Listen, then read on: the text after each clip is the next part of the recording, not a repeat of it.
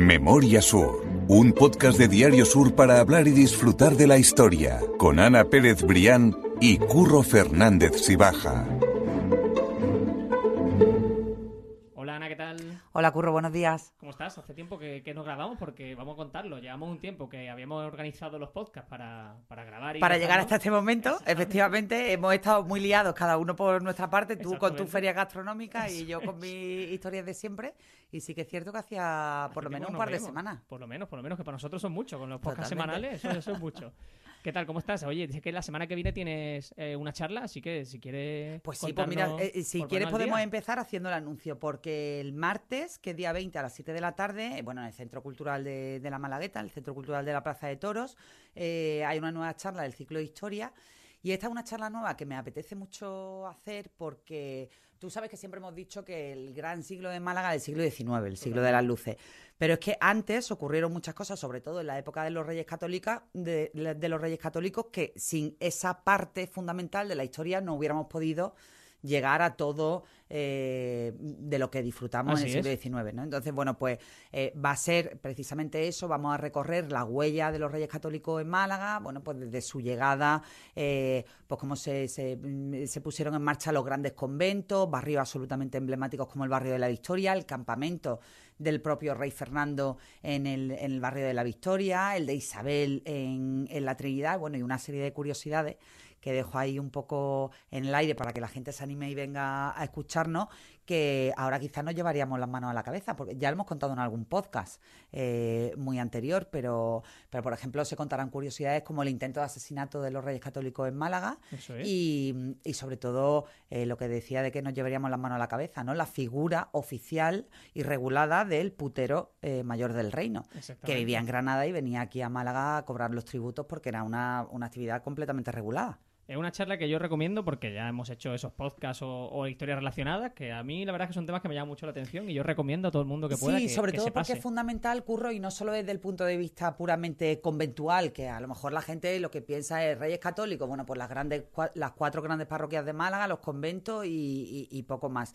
Es que, por ejemplo, el urbanismo eh, que heredamos para que después Málaga pudiera ser la Málaga luminosa del 19, la construcción de la Alameda, la construcción de Calle Lario, la construcción de todo lo que vino después, precisamente hunde sus raíces en el, en el salto que dio Málaga a, a la época moderna de la mano de los Reyes Católicos. O sea, que, que va que tiene mucha, mucho contenido la charla. Yo desde aquí animo a la gente a que se, que se venga el martes a las 7 y, y nada, que se sorprenda con todo lo que nos dejaron aquí Isabel y Fernando. No, no, di- dicho queda, yo invito a la gente a, a que vaya. Y ahora vamos ya al, al motivo real por el que estamos aquí, porque tenemos dos invitados que nos están mirando un poco como diciendo, oye, nosotros Eh, cuándo, ya ¿cuándo vamos bien, a entrar? ¿no? ¿Cuándo vamos a entrar? Exactamente, ya hace la producción. Y es que vamos a encontrar una cosa muy chula, y es que este año se cumple el 70 aniversario de la última nevada en Málaga. Y entonces yo creo que teníamos que tratarlo, nos hemos excedido un poquito en el tiempo, pero yo creo que todavía hay margen como para que algo que tuvo De, de la última nevada, de la última gran nevada. De la porque, última gran bueno, nevada, en- en, ocasiones hemos visto ahí Sí, sí, sí. copos, pero, pero fue, Pero no las imágenes fue de- espectacular, espectacular. Así que tenemos hoy con nosotros, yo estoy encantada de, de recibirlo aquí, a mis queridos compañeros. Ignacio Lillo, buenos días. Hola, buenos días. Ignacio Lillo, que ya colaboró con nosotros en un podcast que tuvo muchísimo éxito Funcionó súper bien. sobre Sierra de las Nieves, que tenemos pendiente otro, y aquí ya te hago el atraco en directo Cuando para ver qué, qué hay de, de- de eso, ¿no? O sea, cómo está ahora Sierra de las Nieves convertida ya en, en Parque Nacional.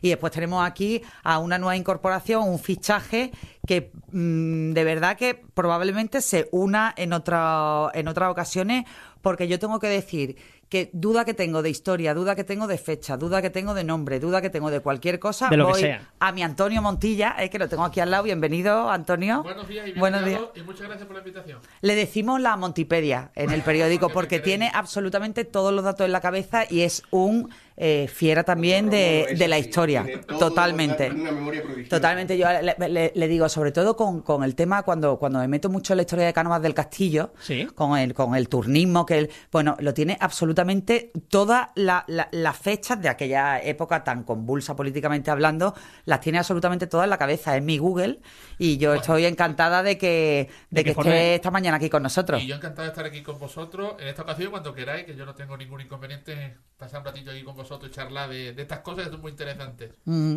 Hoy vamos a hablar, co- como decía Curro, del 70 aniversario de aquella gran nevada en Málaga que dejó estampas absolutamente eh, maravillosas e inéditas en, en Málaga. Y me lo he querido traer, Curro, porque hicieron hace un par de semanas un trabajo coincidiendo con ese aniversario. Eh. Un trabajo, yo creo que, que- que espectacular y brillante, porque de- lo que trataron fue la nevada que cayó hace 70 años con documentación, eh, bueno, pues con toda, lo- todo, toda la documentación histórica de aquellos días, pero contado con la voz de hoy, es decir, contado con los recursos digitales de hoy, contado a través de vídeos, contado a través de una historia visual que la verdad es que funciona muy bien y, sirvió a la gente para eh, colocarse en pleno 2024 en aquellos días, ¿no? En aquellos dos días que, que dejaron estampas absolutamente inolvidables en Málaga, ¿no? Sí, hombre, yo cuando se me ocurrió, la- el 70 aniversario estaba ahí, todo el mundo sabíamos, porque las fechas las, las conocíamos, pero pensando que hoy los medios de comunicación, las maneras de comunicar eran distintas, se me ocurrió y se lo comenté a, Ignacio, que es el que nuestro compañero que, que más sabe de estas cuestiones meteorológicas y fundamentales, eh, de contar aquello con las herramientas actuales. Y ahí también hay que reconocer el trabajo que han hecho eh, fundamentalmente la- las compañeros del área de arte del Diario Sur, fundamentalmente Carni Hinojosa y Alba, que Martín, que estuvieron, eh, prepararon todo lo que era la- la- el elemento visual que era muy llamativo. El esqueleto, sí, exactamente, los compañeros de redes sociales con Ángel de los Ríos, los compañeros técnicos también de temas digitales, etcétera, que contribuyeron. Entonces era la idea contar aquel episodio se desarrolló entre el martes 2 de, de febrero de 1954 y la mañana del miércoles 3 de febrero de 1954, pues contarlo 70 años después, pues como lo hubiéramos contado en el periódico si en el año 54 hubiéramos tenido la manera de contar con redes La sociales. eh, Claro, ahora. justo con titulares tan curiosos de Málaga amanece nevada. Claro, claro. eh, Ajá. Lo que habríamos dicho, ¿no? Si hubiera sido ahora la, la nevada, ¿no? Sí, sí, días. efectivamente. Un trabajo además muy, muy lucido y como estaba diciendo Montilla, que muchas veces cuando, y esto ya eh, a modo puramente informativo, ¿no? Muchas veces cuando vemos algún trabajo de, de, de- de- esa profundidad y de esa calidad en el periódico, bueno, pues mucha gente puede llegar a pensar que esto es sencillo, ¿no? Y no, detrás hay trabajo de muchas personas eh, que, que, bueno, que dan lo mejor de sí para que, para que realmente eh, cuadren esos, eh, esos dos planos de, de pasado y de presente, ¿no? Pero a mí me gustaría eh, empezar, pues eso, preguntando. Hablabais del- del 2 de febrero, del 3 de febrero del año 54. 54. Eh, ¿qué, qué ocurrió, eh, Lillo, y empiezo contigo, eh, para que se dieran esas circunstancias eh, climatológicas, atmosféricas, para que en Málaga cayera una nevada de esas características que es que fue nevada total? O sea, es decir, no fue una granizada, no fue un, un pequeño manto, fue una nevada, No, no, fue una, señora nevada. Una nevada como la que te podrías encontrar a día de hoy en el norte de España o en, la, ¿no? en Castilla-León, en, en el Cantábrico. O sea, son una, ne- una nevada muy, muy copiosa, una, una, una- una nevada que es única y, mm, según nos dicen los meteorólogos, prácticamente irrepetible. ¿no? Mira, aquí he traído algunos datos, obviamente no me los sé de memoria, pero son, son datos muy sustanciosos ¿no? que te hacen ver un poquito el escenario. En, en, ese, en ese año, en el, en el año 54, eh, lo que teníamos en España, bueno, situaron, ¿no? Son 70 años atrás, eh, lo que teníamos era un servicio meteorológico nacional, ¿no? El AEMET, la, agencia estatal, todavía no, no existía, era, bueno, pues un un servicio pues, eh, en una en unas condiciones, bueno, las condiciones técnicas que había entonces, ¿no? Eh, pero ya se medían, ya se registraban temperaturas, se registraban eh, lluvias y demás. Entonces, mira, teníamos, en aquellos días, llegamos a marcar en Málaga, situaros con el día de Terral que tenemos. tenemos hoy, por ejemplo. Y el de ayer, exactamente. el que Sí, sí. tuvimos ayer, ¿no? Eh, marcando en febrero 22, 24 grados, que estamos marcando ahora mismo. Aquellos días se llegó a marcar menos 3,8 grados en Málaga. Madre mía. ¿vale? 3,8 grados Muchísimo negativos, son temperaturas a día de hoy que eso que te puede encontrar en, la, en, en- en Castilla, León, en, en- bueno, Y en días de mucho y en frío. días de mucho Burgos, ¿no? En- Casi, quizá casi en ya el norte de Burgos, Europa, en con- Gua- con- Guadalajara, ese tipo de temperaturas, ¿vale? Menos 3,8 grados, eh, por supuesto, récord histórico, ¿no? Jamás se ha vuelto a repetir una temperatura tan baja, pero es que la temperatura media de esos días fue de 2,2 grados. La media, ¿vale? O sea, mm, eh, no se superó en ningún caso los 5 grados. Muchísimo frío, sí, sí, sí. ¿Vale? 5 grados eh, en Málaga capital, ¿no? Eso es una, Eso es absolutamente inaudito. ¿Y qué pasó? Bueno, pues esto fue una... Lo, lo, llaman los meteorólogos el milagro, el milagro de la nieve en Málaga, así lo llaman ellos, ¿no? Es muy bonito. ¿Por qué el milagro? Porque confluyen muchísimas circunstancias muy extraordinarias, ¿no? Eh, entre ellas, bueno, pues una masa que viene de Siberia, ¿no? Que es la que, la que te da como la, la base del fenómeno. A eso se le añade una depresión en el sureste de la península, eh, suroeste, perdón, eh, que, trae además un sistema, un sistema precipitante, un sistema eh, húmedo, que barre de oeste a este, ¿no? generalmente en Málaga los sistemas barren de, oeste a este casi siempre, em, pero este viene con mucho frío. Con, entonces, en lugar de, caer agua, pues lo que cae nieve. Pero eso es una... Y encima, claro, hay otro factor, que es que entra ese, ese, esa depresión, entra de noche que es cuando hace más frío. Claro. claro. es una confluencia de tormenta perfecta. Es, la tormenta perfecta, efectivamente. Es el concepto, la tormenta perfecta. Bueno, ellos lo llaman el, el, milagro, ¿no? Ah. El milagro de la nieve. Y así fue como, como esa. A las, dicen que en torno a las once y media de la noche ya se ve nieve en Marbella, Estepona, Marbella. Eh, y en Málaga capital se ven los primeros copos en la calzada de la Trinidad hacia las 12 menos 10 de la noche. Por eso siempre hablamos de la nevada lo correcto es hablar, aunque siempre se ha dicho el 3 de febrero del 54, lo correcto es hablar de la nevada del 2 y el 3 de febrero.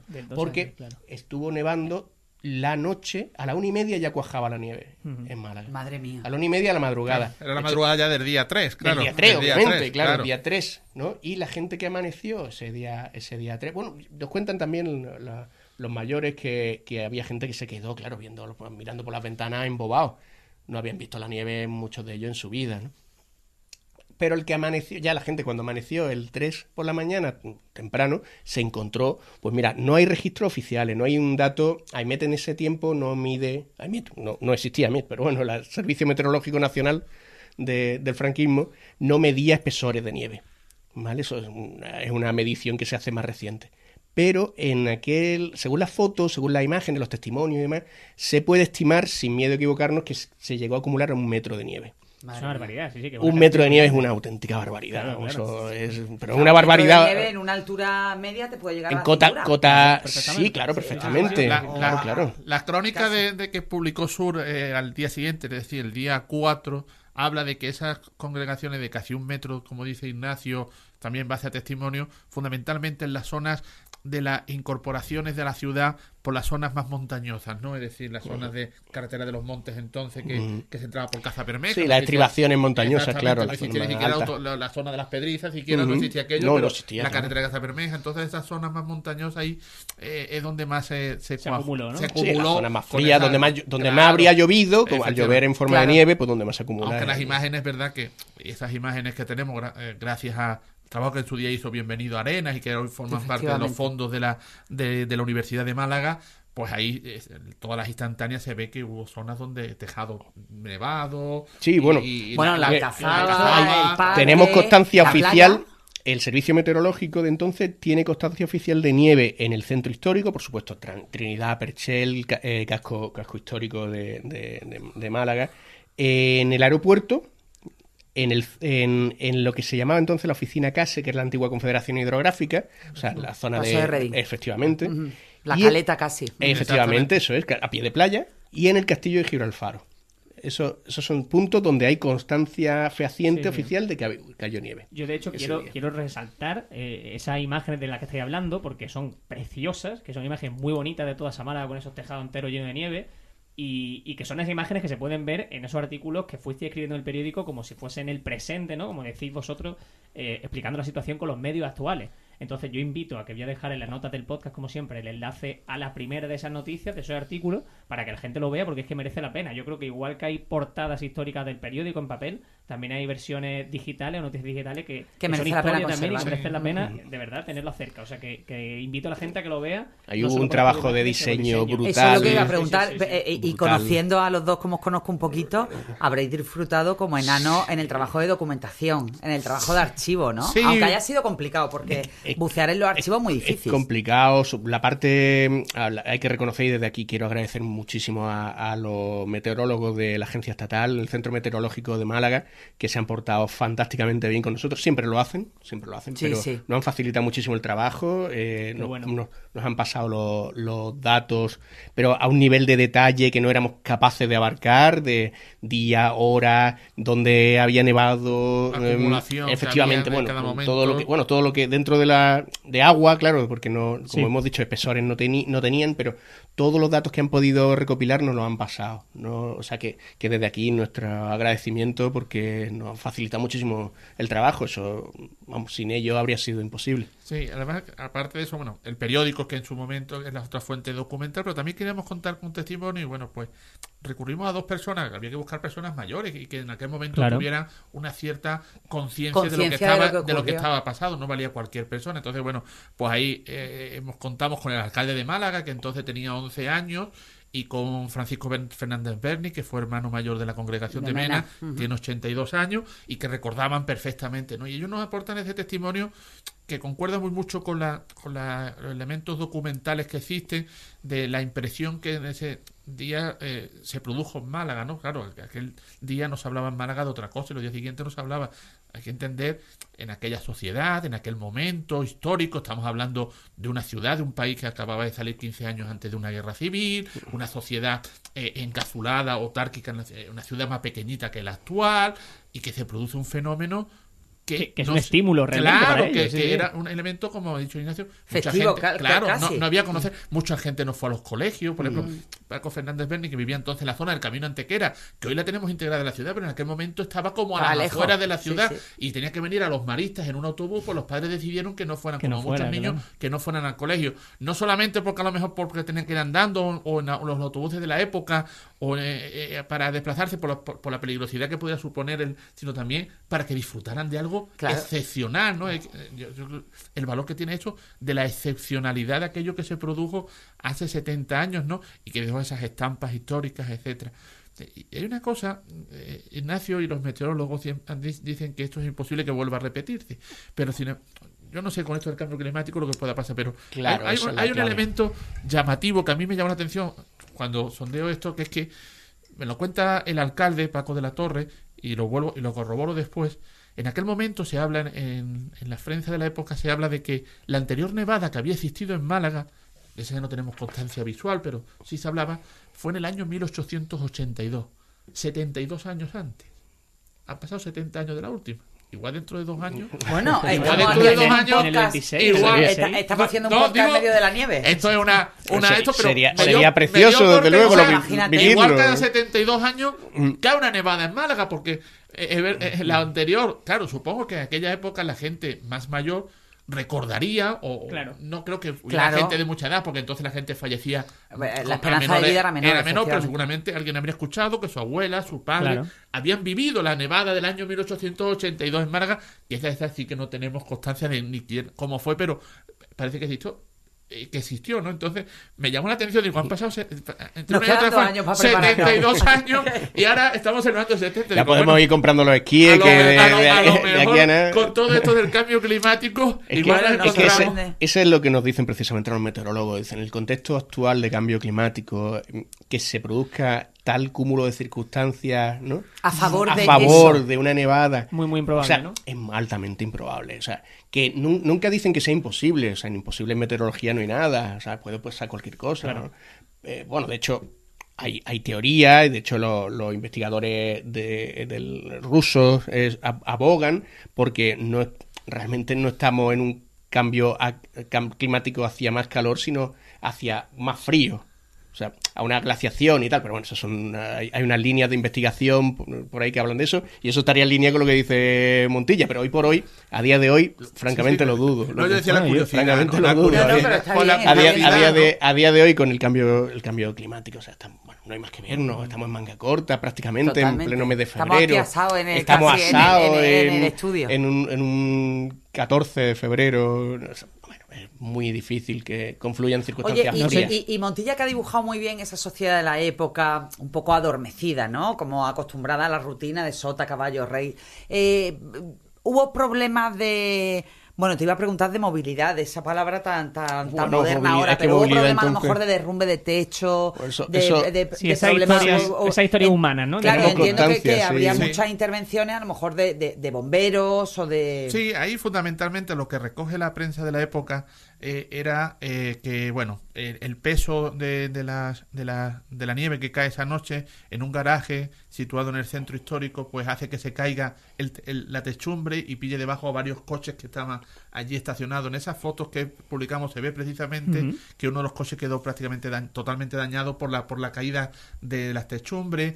Eh, hubo eh, gente que se re- resbalones que hubo en la calle, que tuvieron gente atendida en las casas de socorro. Incluso cuenta eh, el Diario Sur en una, la crónica que hubo una una pelea de bolas de nieve, de jugando con bolas de nieve, y que una, en una de esas, pues uno de los personas resultó herido con cierta gravedad y tuvo que ser atendido por un golpe.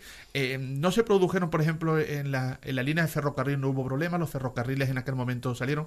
El tráfico no es el tráfico de hoy, que el tráfico era mucho más reducido en aquel momento porque no los coches no, no eran tan habituales como hoy, pero sí se produjeron, sobre todo, hablaba la prensa de la época, de ciertos problemas de comunicaciones entre municipios del interior, porque también nevó en esa zona, en el interior, sobre todo zona serranía de Ronda, lo que hoy sería la comarca de, de Guadalhorce, Guadalte- Guadalteba fundamentalmente, la zona de costa oriental, y algunos cortes de luz que eran habituales y se reprodujeron con todo esto también. El, había un teatro chino en la zona del pasillo de Santo Domingo, Sí. a, la, a la altura del río, que también pues la nieve pues se lo llevó por delante pues con, con, con la virulencia que cayó. No hubo daños personales más allá de eso, de las caídas, pues claro, eh, también la gente no estaba acostumbrada, salía Sí, además Málaga a no es una ciudad para, equipada para eso, ni a, pasear y claro, pues claro, pues la- la- el suelo estaba re- resbaladizo, ¿no? Porque Claro. la, la nieve, la- el hielo, sobre todo cuando empezó a, a- a- a- a descomponerse, pues todavía quedaban placas de hielo y, y eso provocó. Y, y después también eso, y las imágenes lo dicen, ¿no? La gente jugando, ¿no? Gente las fotos me llaman la atención gente mayor, ¿no? Jugando en la nieve en los jardines de Pedro Luis Alonso, en la zona de la, de la, de la Alcazaba. Fue una jornada de... En la, en la playa, En mi, la pa- playa, mi padre ¿no? se acuerda, mi padre que En tenía en, la- aquella época seis años y vivía justo a, a pie de playa en la zona de Bellavista, él recuerda eh, eh, la nieve en, en la, En la arena, sobre playa, la sí, arena. sí, justo. Ese es el valor, porque lo comentábamos en la información, lo- lo- lo- Ignacio, que en otras ocasiones, después de estos 70 años, eh, en Málaga se ha visto nieve pues, en el entorno, ¿no? Es decir, Mm. las zonas montañosas más cercanas, pues Málaga al final, Sí, los, sí. los montes están muy cerca, pero no ha bajado nunca, que es el valor que tiene hace 70 años, que la nieve, como bien comentabas, Ana, estaba a pie de playa, es decir, las mismas playas de la, de la época, la nieve estaba cuajada. De hecho, de en hecho, os aquel traigo, momento. os traigo dos, dos datos, ¿no? Porque eh, precisamente esto también nos lo planteamos, eh, esta, esta reflexión, ¿no? De eh, qué qué- qué ha pasado en este impasse, en estos 70 años, y mm, tiende mucha gente, tiende a confundir lo que ocurrió entonces, en el 54, con lo que ocurrió, que todos los que estamos aquí probablemente lo, lo recordaremos, vamos, a mí me tocó cubrirlo, el 22 de enero del 20, del 2020. Yo Bueno, lo tenía bueno, apuntado bueno. también. Quería preguntarte esa por esas similitudes. Claro, pero, Sí, sí. claro, pero eso fue una granizada espectacular. Claro. Eso no fue una nevada. Es muy importante diferenciarlo porque mucha gente piensa que aquello fue otra nevada. No, no lo fue. No fue nieve, fue granizo. Una granizada muy espectacular, mm, también muy inaudita, ¿no? Muy- Absolutamente. Muy, rara, pero fue granizo, no fue nieve. El último precedente cercano que tenemos de nieve en cotas bajas se produce el 27 de enero del 2005. Ese día nevó en. Hay constancia, eh, además está todo sí, perfectamente reciente documentado, además, sí, sí. de eh, nevadas en Nerja, en Almuñécar, en Motril y en Melilla. Sí. ¿Vale? Pero en Málaga capital no, no ha vuelto a nevar como tal, nieve no ha vuelto a caer. Pues yo me acuerdo de la granizada aquella del 2020, Sí, ¿no acordáis? fue absolutamente. El arranque de 2020 Eso fue, fue como... fue ya fa- faltaba la invasión alienígena. Absolutamente Era como premonitorio, ¿no? De todo lo que iba a venir, Totalmente, ¿no? y además es Sí, que era sí, todo, absolutamente todo colapsado. Y es lo que estabais diciendo. Yo recuerdo el- el que mis sobrinos, por ejemplo, no fueron al colegio. Eh, Recuerdo a esos niños también jugando, en este caso con granizos, ¿no? Pero porque al final la estampa era también bastante poco Sí. habitual y bastante surrealista en cierto Toda la punto. zona del limonar estaba colapsada de granizo.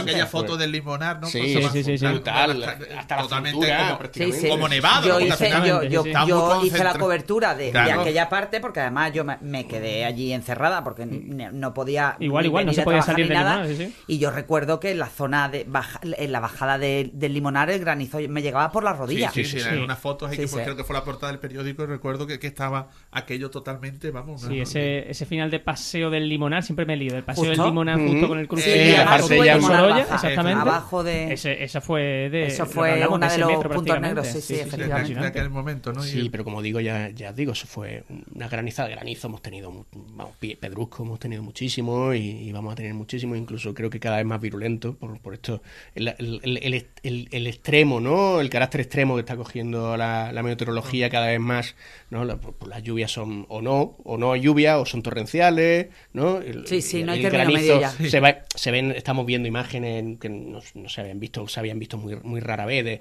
granizo del tamaño de un balón de fútbol y cosas así, que eso son cosas muy extremas, ¿no? Y son, en fin, eso te da, da que pensar.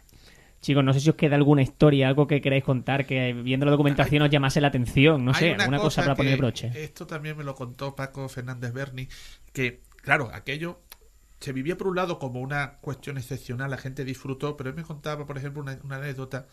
eh, un amigo suyo, el padre era eh, eh, agente de, eh, de estos que compraban las, las- las- las- los productos en el campo, Sí. en, en el árbol, para después venderlo, que era entonces la, como se hacía. Entonces, en este caso era cítrico. Entonces, había comprado, en la zona del Valle del Guadalhorce, se había comprado una gran cantidad de productos cítricos para venderlo. Y la granizada, pues prácticamente le arruinó, porque claro, él había invertido un dinero. Claro. La granizada que cayó claro. destruyó el producto y claro, pues la- lo que después pudieron cosechar los, los, los productores. Entonces, claro, vengo que la otra cara también que tuvo Hombre, claro, de los no daños fue- económicos que en no este fue caso, solo hacer bolas de nieve. no claro. solamente a él, sino a muchos productores que o bien había vendido o no, o no lo habían vendido, pero que tenían visto vender. Y claro, eso también ocasionó una serie de, de, de problemas. Claro. de carácter, eh, en este caso económico. Y, y bueno, pues aparte ya de lo que habíamos hablado anteriormente de los daños que eran más materiales, ¿no? Pero es verdad que este fue un ejemplo, pero que seguramente hubo muchos más casos de personas que, que sufrieron esta situación, ¿no? O el ayuntamiento, por ejemplo, puso en marcha un, inmediatamente tuvo que poner un, plan especial de dispositivos de limpieza para retirar las, la, la nieve de algunas calles, sobre todo sí. por si tenían que transitar vehículos de emergencia en aquel momento o por cualquier contingencia, pues para facilitar el, el, el tráfico, pues también tuvo que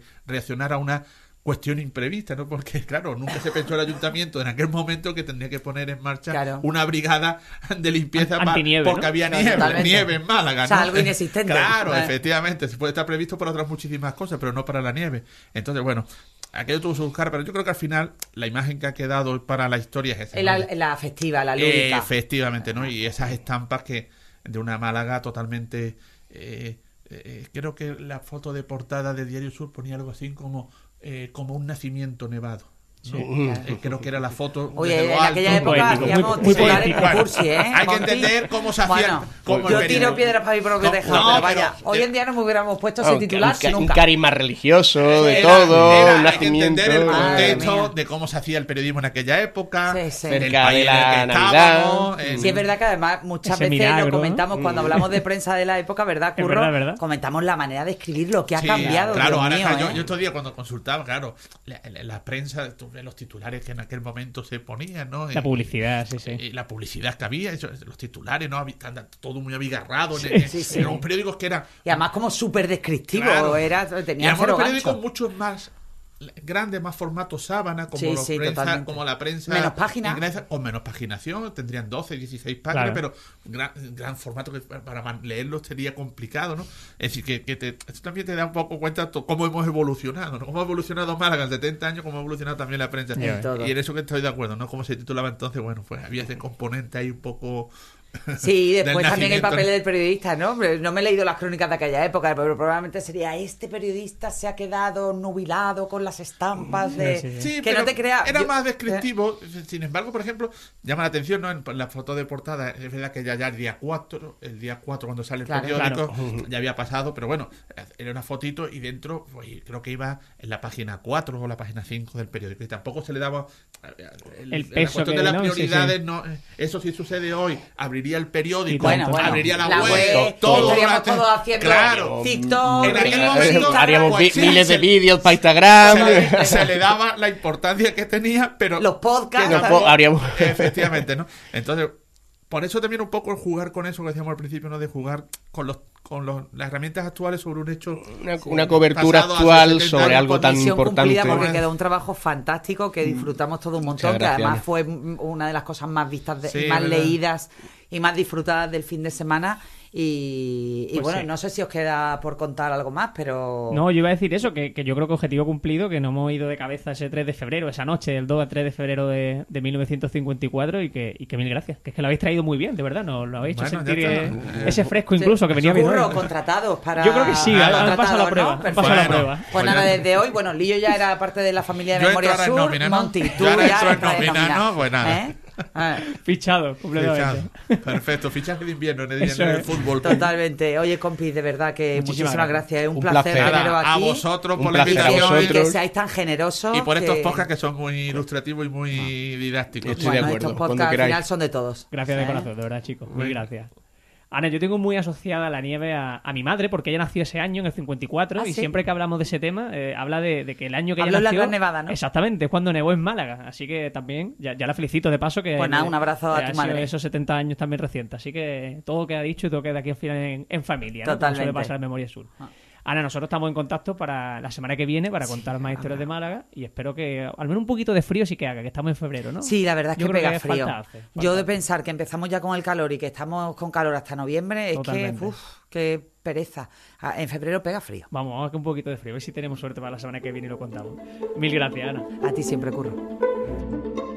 Memoria Sur es un podcast de Diario Sur. Escucha un nuevo episodio cada semana en iVoox, Spotify, Apple Podcast y consulta las referencias de este episodio en diariosur.es.